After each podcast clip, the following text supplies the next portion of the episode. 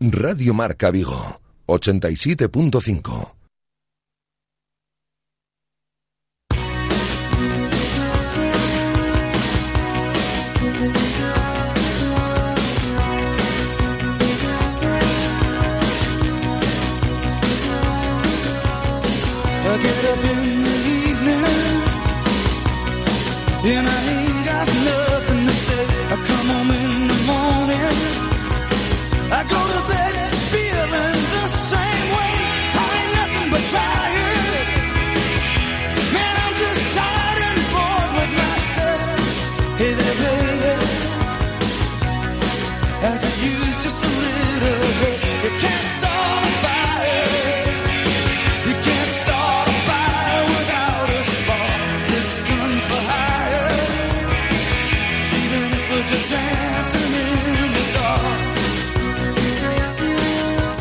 Marca Motor Vigo, con Bea Pino.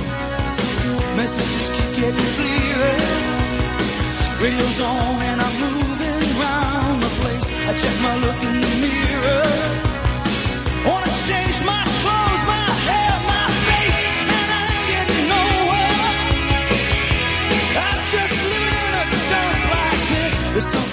Hola, ¿qué tal? Muy buenas tardes, bienvenidos una tarde más de viernes a este espacio, ya sabéis, dedicado al mundo del motor, eh, aquí en Radio Marca Vigo.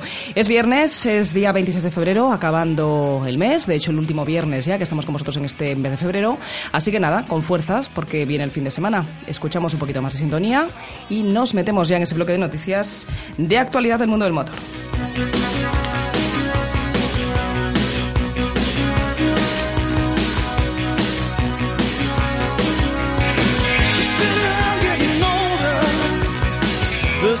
Joke, yes, wine, it's on me. I shake this world off my shoulders. Bueno, y empezamos con titulares de los que nos llama la atención. Conducimos aún sabiendo que podemos dar positivo en pruebas de alcoholemia cuando nos dan el alto en algún control policial.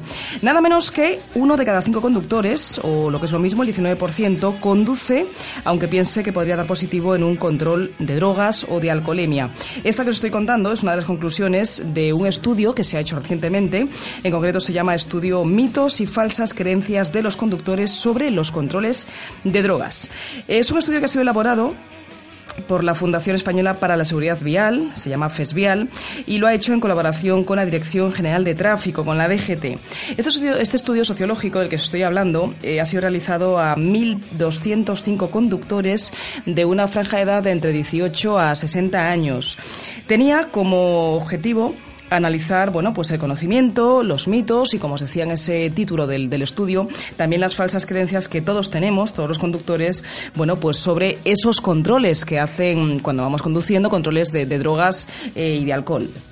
Eh, lo más destacado es que el consumo de drogas, eh, fijaos, es considerado por nosotros, por los conductores, tras el de alcohol, eh, la conducta de mayor riesgo al volante, con diferencias sobre la, bueno, sobre otras, como no usar, por ejemplo, el cinturón de seguridad, o sobre otras como el exceso de velocidad que llevamos al, volante.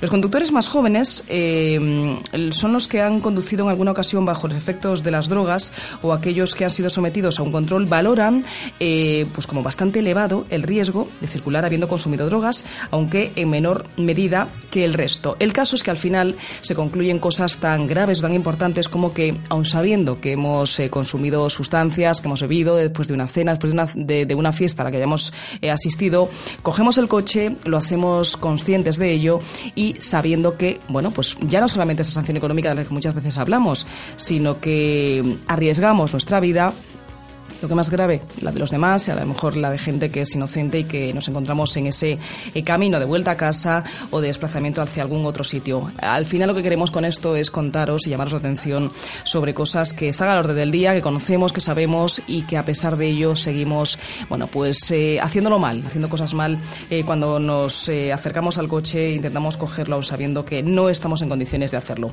Ojo con esto, conducimos aún sabiendo que podemos dar positivo en un control, así que atentos.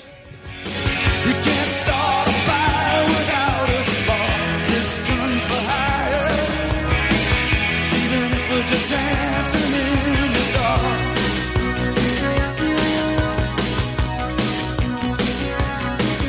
Bueno, y como parece que va de llamadas de atención, seguimos con tirón de orejas, porque desde otro ámbito, en este caso hablando de, bueno, pues del mal tiempo que tenemos estos días en las carreteras, la climatología es de invierno, ya sabemos que, bueno, pues trae muchas veces lluvia, nevadas, condiciones, bueno, pues no tan buenas, ¿no?, para conducir. Pues fijaos, fijaos, el neumático de invierno, eso que parece que, que es una cosa que solamente ponemos en el coche y que se monta cuando hay una nevada intensa y en lugares, eso, pues de montaña, pues eh, sigue siendo el, el gran desconocido para nosotros, para los conductores. Se quejan en cierto modo, bueno, pues las marcas de neumáticos, eh, de que al final solamente digamos que hacemos uso de ellos cuando lo vemos absolutamente necesario, directamente nos quedamos tirados con el coche. Ese momento que alguna vez nos ha pasado a todos, de que tenemos que atravesar un puerto de montaña o que decidimos irnos un fin de semana a esquiar y entonces nos acordamos de que hay que montar las cadenas porque eso de cambiar de neumático, pues como que no se nos ocurre. Bueno, pues ese grupo, ese consorcio que forman fabricantes como Bristol, como Continental, como Goodyear, como Michelin o como Pirelli, bueno, pues eh, llama la atención quieren llamar la atención sobre este tema y quieren concienciarnos de que dependiendo de las condiciones climáticas y del lugar donde estemos en un momento dado, podemos encontrarnos con hasta atención 10 tipos diferentes eh, de calzada. Se refieren ellos a las condiciones que tengan, si tienen hielo, si tienen agua, eh, si tienen una helada a lo mejor pues de mañana que es diferente a la helada que nos podemos encontrar por la noche al circular con nuestro vehículo. Así que atención, dicen y piden especialmente que podamos en algún momento tener un bueno pues un juego de neumáticos que montemos esos neumáticos de inviernos, de invierno, perdón, para poder hacer frente a conducción, bueno, pues eh, con condiciones climatológicas eh, adversas, más peligrosas. Así que que lo tengamos en cuenta.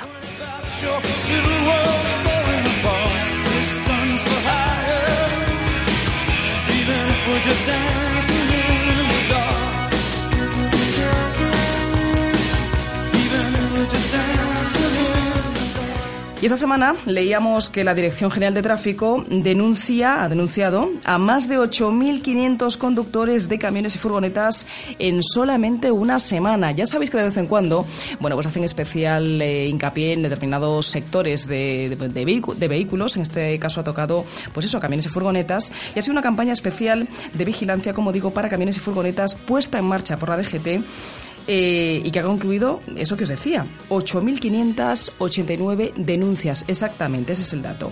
Fijaos los detalles. Uno de los denunciados conducía un camión articulado de gran tonelaje y superaba en ocho veces la tasa máxima de alcoholemia.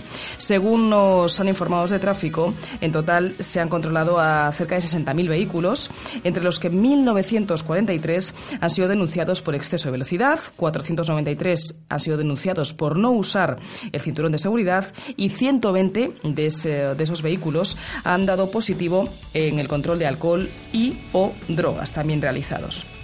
Nos cuentan también que uno de esos casos eh, curiosos y llamativos, que además conviene contar para llamar atención sobre ello, bueno, pues ha sido el de un conductor de un camión articulado de gran tonelaje que fue detenido por superar, como os decía, en ocho veces la tasa máxima de alcoholemia permitida. Fijaos lo que estamos diciendo, ocho veces, no superarla en unos grados, es que es eh, un conductor que directamente los eh, agentes concluían en su informe que no sabían cómo era capaz siquiera de permanecer sentado en postura, sentado al volante de su camión.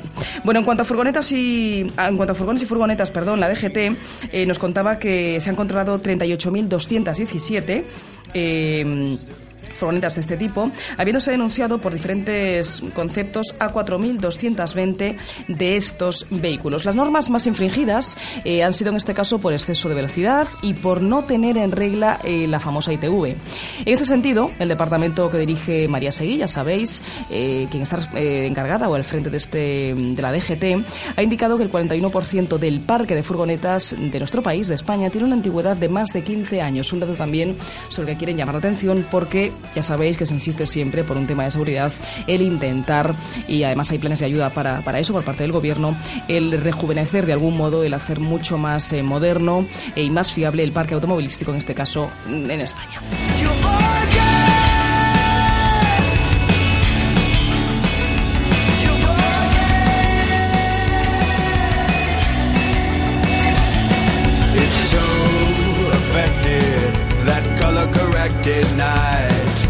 Just. Hablamos un poquito también de tecnología aplicada al mundo, al sector de los coches. Ya sabéis que nos encanta tocar estos temas porque está cada vez más en boga, es una realidad. Siempre cuento yo que lo vemos como, bueno, pues un futurible muchas veces hace poco tiempo, pero que cada vez más está a la orden del día.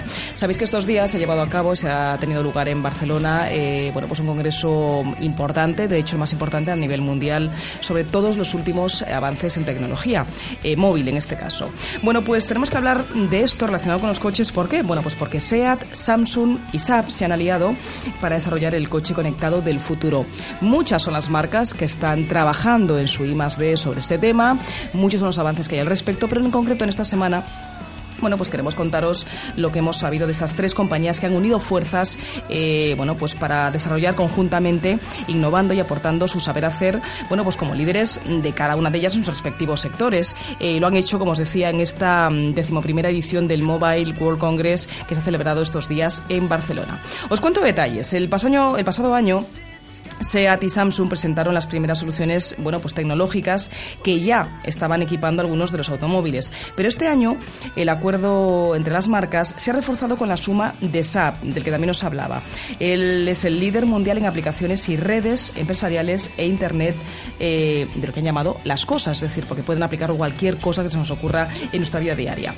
Bueno, el objetivo de esta alianza eh, es garantizar que, los usuarios, todos los usuarios, permanezcan siempre conectados y que además lo hagamos de manera segura cuando estamos al volante. Al final, eh, ya lo hemos dicho aquí muchas veces, el hecho de que los coches cada vez estén más conectados y, sean una extensión más de nuestro ordenador, de nuestro teléfono, es eh, un tema de bueno pues ahorro de tiempo, el que él suponga, o sea que suponga el, estar dentro del coche, no perder tiempo de, trabajo muchas veces, de oficina, pero que evidentemente mantengamos como premisa fundamental el hacerlo siempre desde una mm, premisa de seguridad absoluta, es decir, no se puede estar manejando dispositivos móviles al volante, pero sí los coches inteligentes nos permitirán el poder tener acceso a la información de forma segura.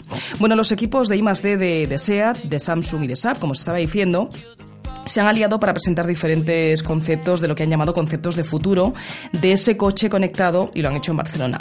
Eh, tras el éxito de la plataforma Samsung Pay que tuvieron en Corea del Sur y en Estados Unidos, está previsto ahora que este servicio, bueno, pues que ellos han ya calificado de sencillo y de seguro, y es un servicio de pago a través del móvil de Samsung, llegue ahora al mercado europeo en los próximos meses. Así que son ideas eh, que se ponen en marcha, eh, que van a empezar a copar ese mercado poco a poco de los automóviles y que empezaremos a ver cuando hagamos compra de coches en un plazo breve de tiempo, en los próximos años, ya veremos cada vez más fácil esas tecnologías, como os digo, aplicadas. Veremos a ver qué nos va deparando el futuro y lo iremos contando, claro que sí.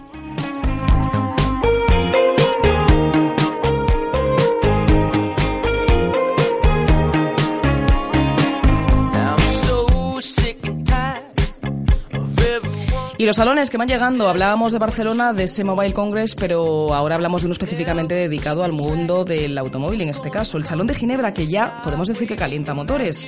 Eh, será la edición número 86 de este encuentro y va a abrir sus puertas eh, del 3 al 13 de marzo con más de 120 novedades nunca vistas eh, hasta la fecha. Habrá deportivos, habrá coches híbridos enchufables, eléctricos, coches autónomos y también lo que estábamos diciendo, los coches conectados, que son esa realidad que ya todos eh, estamos deseando ver sobre las carreteras. Bueno, el Salón del Automóvil de Ginebra, como decíamos, se celebrará las primeras, en la primera semana de marzo. Es como el propio país, un salón, digamos, lo que muchos llaman un salón neutral, donde todos los fabricantes del mundo, bueno, pues aprovechan para mostrar a todo el público esas propuestas eh, para el futuro ya más cercano, más inmediato. Es un salón donde los expertos dicen eh, que al final están todos representados, españoles, alemanes, franceses, ingleses, ingleses, americanos, marcas japonesas, marcas eh, también coreanas y toda una legión de empresas que al final no solamente como marcas constructoras en automóvil, sino que se mueven alrededor de este sector de la automoción que muestra, bueno, pues eso lo que decíamos, los últimos avances y hasta 120 modelos nuevos van a ver la luz. Fijaos lo que supone, al final hay unas citas muy importantes y Detroit, perdón, Ginebra en este caso, es eh, una de ellas. Avances que al final... Eh, bueno, pues buscan por un lado eh, el aumento de potencia y motores con motores cada vez más pequeños eh, y además también motores que, bueno, pues con, también buscan menores consumos de combustible y también finalmente lo, que más están buscando ahora las marcas es la reducción de esas famosas emisiones en todos los segmentos además de, coches de los que se hable, ¿no?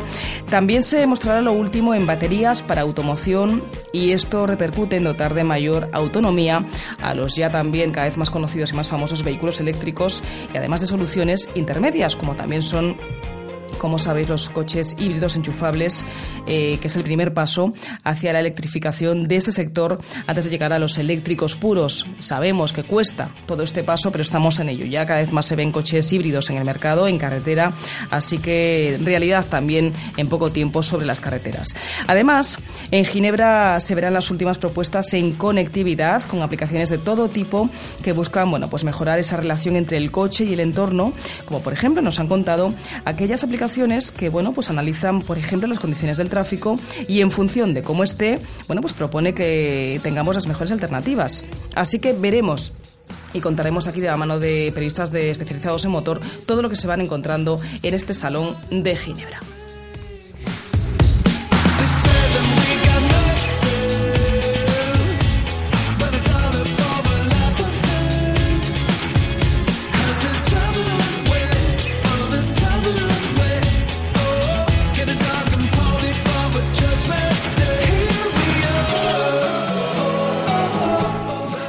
Bueno, pues después de este bloque de noticias nos vamos, nada, unos segunditos a pool y volvemos con una entrevista muy interesante de vehículos eléctricos Made in Galicia. Sí, sí, aquí cerquita de Vigo además. No os la perdáis, volvemos enseguida. Radio Marca, 15 años haciendo afición.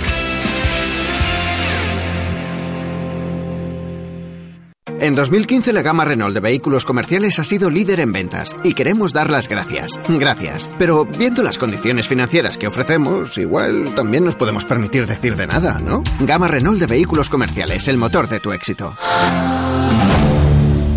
Rodosa, tu concesionario Renault en Vigo, Nigán y Cangas. Cuida tu coche sin renunciar a la calidad. En Neumáticos Berbés, solo por cambiar tus pastillas de freno, te llevas un 25% de descuento en el valor de las piezas. Y cambiando los cuatro neumáticos, disfruta de un 25% de descuento en el alineado de la dirección. Red de talleres del grupo Salco Bulco. Calidad y buen precio en su taller de confianza. Demasiado potente. Demasiado equipado. Demasiado deportivo. Demasiado coche. Gama BMW Serie 3 con sensor de aparcamiento delantero y trasero, faros LED y sistema de navegación business desde 25.500 euros. Demasiado... Mm, demasiado... Solo hasta el 31 de marzo financiando con BMW Bank Plan PIB incluido. Más información en Celta Motor. Carretera de Camposancos número 115, Vigo. ¿Ya has pensado en cuál será el próximo? ¿Qué belleza adornará tu plaza? ¿Un Audi? ¿Un Mercedes? ¿Un BMW? Ven, elige. Prueba uno, prueba dos, siéntelos. Los coches son pasión y en Autos Rosas haremos que tu pasión se nos contagie. En la Avenida de Madrid, después del seminario en Vigo. Autos Rosas, 33 años de pasión nos avalan. Sponsor oficial del Real Club Celta de Vigo. En Nissan somos patrocinadores de la UEFA Champions League, patrocinadores del... Patrocinadores del... Patrocinadores de emociones. Por eso te traemos el Nissan Pulsar desde 12.900 euros con tres años de mantenimiento, garantía y asistencia y seguro incluido el primer año financiando con RCI Bank. Nissan Innovation that excites. Rofer Vigo, carretera de Madrid 210 en Vigo, Pontevedra. Radio Marca, la radio que hace afición.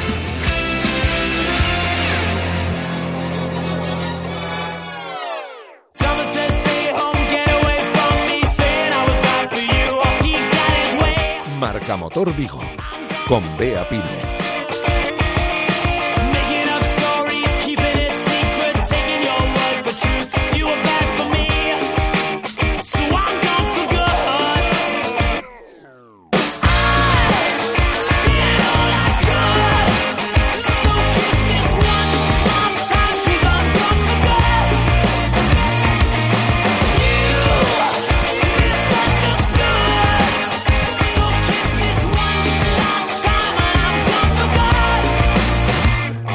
Sabéis que en este programa nos encanta entrevistar eh, a todo el mundo relacionado con el mundo del motor, empresas de todo tipo, hablando de motos, de coches, de, bueno, pues todo tipo de, de, cosas que tengan que ver con esas cuatro ruedas, dos ruedas y que rujan al final, que hablemos de motor.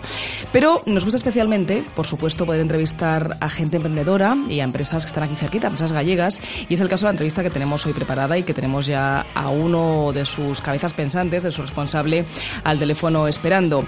Os cuento simplemente que cuando la crisis llegaba, en torno al año 2009-2010, eh, y la, bueno, pues la gran apuesta de la electromovilidad empezaba a casi que podemos decir perder un poquito de fuerza o de fuelle, hubo tres personas tres eh, trabajadores, así definen ellos, de la automoción, bueno, pues llevaban un tiempo dándole vueltas a un proyecto, a poner en marcha algo y decidieron seguir para adelante a pesar de las eh, noticias un poco pesimistas que había en torno al sector y decidieron lanzarse al diseño y algo así mmm, como la producción de vehículos 100% eléctricos. Así nacía una empresa que se llamó Little Cars, que se llama Little Cars y que presume de ser el único fabricante español de coches de motorización eléctrica y que está aquí cerquita de Vigo, en concreto en Al frente de ella está Rubén, que hoy nos acompaña al teléfono en Radio Marca en este espacio de motor. Rubén, buenas tardes. ¿Qué tal? Buenas tardes. ¿Lo he presentado bien? Perfectamente. Perfectamente. Perfecto. Tengo que decir a todo el mundo, habrá gente de nuestros oyentes que se acuerde que ya pudimos hablar contigo hace unos meses, presentábamos además la empresa, pero a mí me gusta incidir en las buenas ideas, las ideas que aguantan el tirón, que son emprendedoras y que al final pueden presumir de, de ir sacando músculo poco a poco, que es vuestro caso. Así que yo bien decía, creo que sois el único fabricante español de coches de motorización eléctrica y estáis en Galicia. Pues sí, eh, realmente bueno, somos el único fabricante español realmente y con una marca que se llama Little, que a pesar del nombre parece muy inglés, Sí. pero que es una marca registrada aquí en Galicia y en España para el mundo. Eh, en, es- en España también se fabrica algún otro vehículo, de hecho se fabrica el Twixi de la marca Renault en Valladolid, aparte de nosotros. Pero sí, sí, como fabricante español, pues podemos decir que somos somos los vamos, los que estamos. Comenzasteis, Rubén, además, con un prototipo nada más y, si no me equivoco, tenéis ya cuatro modelos en mercado actualmente.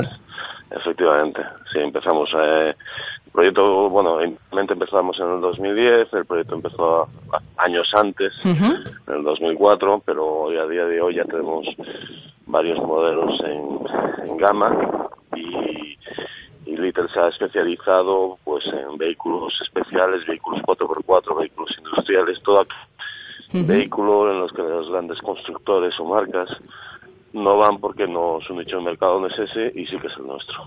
Habéis encontrado ahí un buen filón, no es el nicho de mercado, como tú bien dices. Eh, trabajáis, Rubén, en vuestra, en vuestra empresa eh, sobre pedido. Así es como funcionáis, ¿verdad?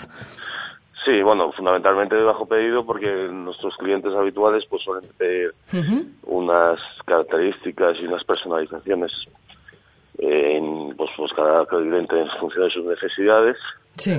y nosotros nos adaptamos a ellas. Tenemos vehículos de serie estándar y después pues ellos o el cliente pide pues una serie de adaptaciones y demás y a partir de ahí pues ya. ¿Y cuál es, eh, Rubén, el perfil de cliente que se acerca a Little Car? Es decir, ¿a, a qué sector vais dirigido? ¿Tenéis muy claro qué es lo que construís, qué fabricáis? Motores eléctricos, hablamos, eh, 100% eléctricos, pero ¿quién es el cliente que llega, que llama y que decide haceros un pedido? A día de hoy, eh, bueno, el, sector de la movilidad eléctrica está, está, está en auge, porque poco a poco, se, bueno, como tú decías, hubo un periodo desde el 2010 Sí. por la crisis y demás que fue un poco bueno, Complicado. no sé, para- complicado, pero no para nosotros, sino para todo el mundo, al fin y al cabo. Y hoy el cliente, pues el cliente especialista de nuestro mercado y nuestro producto, pues es eh, empresas, empresas de servicios, empresas industriales, eh, sector cinegético, parques naturales, Ajá.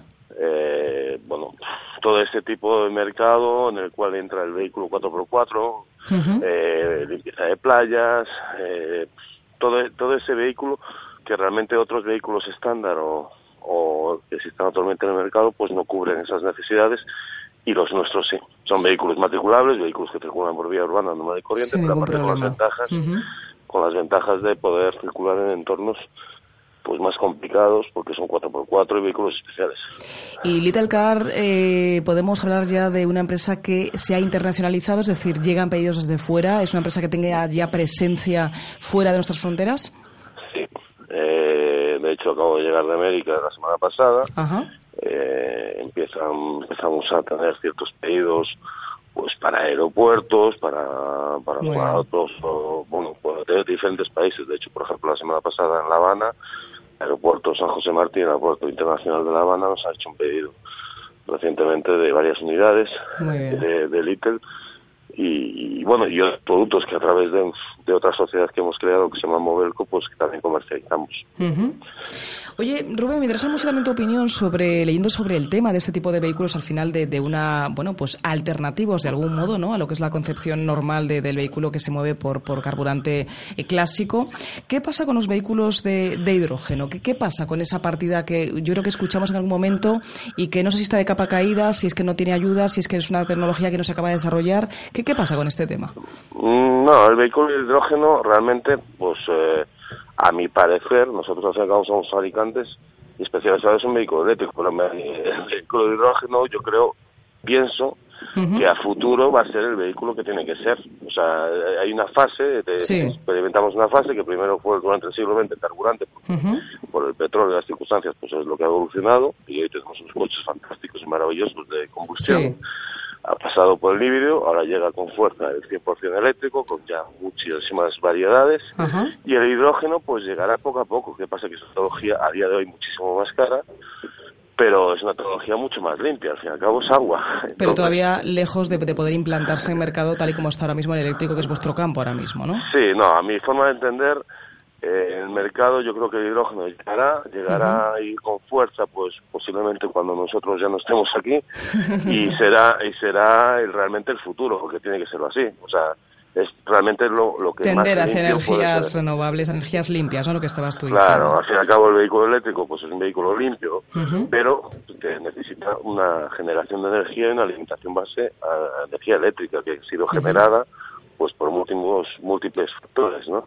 Pero el vehículo de hidrógeno pues al fin y al cabo es, es eso, es hidrógeno, es agua y eso sería lo ideal, que es lo Bueno, que todo el mundo todo- quisiéramos y, llegará. y- y llegará, pero llegará a su debido tiempo. Primero pasaremos una fase que será la implantación y la consolidación del vehículo 100% eléctrico y dentro de X años, no sé, 10, 20, 50, 100, pues el hidrógeno será lo que tiene que ser.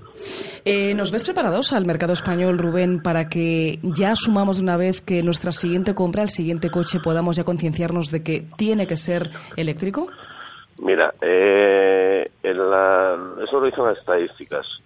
El mercado español, pues es un mercado que por tradición somos más lentos, Sí, más cierto. lentos que otros países. Nos gusta, y sobre todo incluso más los gallegos, aquí nos gusta más ver qué, qué fan nosotros para después nosotros hacer que- Ciertamente, lo has dicho muy bien. Entonces, eh, poco a poco. Lo que sí que es cierto es que ya el vehículo, de, el segundo vehículo de la casa, por decirlo así, ya no te hablo de un punto de vista industrial o empresa y demás, que ya se está consolidando de una forma muy activa a nivel de administraciones y demás, sino en la propia casa particular de cada uno de nosotros, Ahí sí puede ya empieza a ser una alternativa real, Muy bien. real y consolidada. Eh, Nosotros ya, como te decía, aparte de Little como fábrica, tenemos Mover, porque es la primera marca distribuidora de todas las marcas de movilidad eléctrica, tenemos todas las marcas en gama y somos distribuidores avanzados de todos, desde BMW, Renault, los que sean. Y sí que lo notamos porque eh, las consultas llegan cada vez más, eh, existe mucha más actividad comercial y, y ya, ya no es como hace cinco años, por decirlo así, un pensamiento de un vehículo eléctrico como una nave espacial, sino que realmente ya, ya, ya mucha está, gente ya ha visto el vehículo que va por la calle, funciona, va para adelante y va para atrás. Y no nos, nos convencemos, nos concienciamos, que es lo interesante. Rubén, me quedo sin tiempo para despedir el programa. Te agradezco muchísimo que nos hayas acercado la tecnología y lo que hacéis, es el buen saber hacer el Little Car. Un placer, de verdad, poder hablar contigo. Pues muchas gracias a ti y a tu equipo y bueno, cuando queráis. Otra vez hablando. estaremos conectados. Gracias, Rubén. Chao. Hasta luego. Radio Marca. 15 años haciendo afición.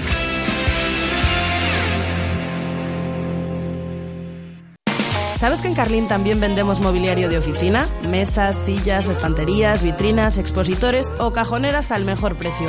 Ven a visitar nuestra exposición en la tienda del Parque Tecnológico y Logístico de Valladares. Estamos en la calle C, nave C10. No te irás con las manos vacías. Carlín Vigo, líderes en el sector de papelería en tu ciudad.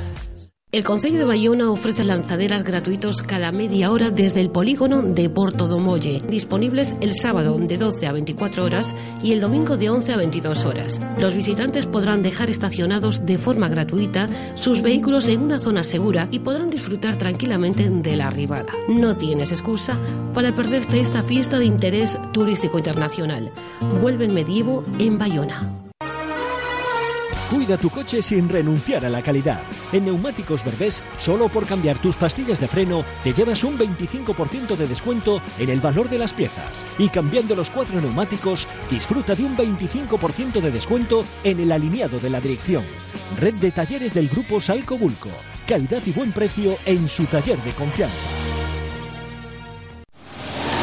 Demasiado potente. Demasiado equipado. Demasiado deportivo.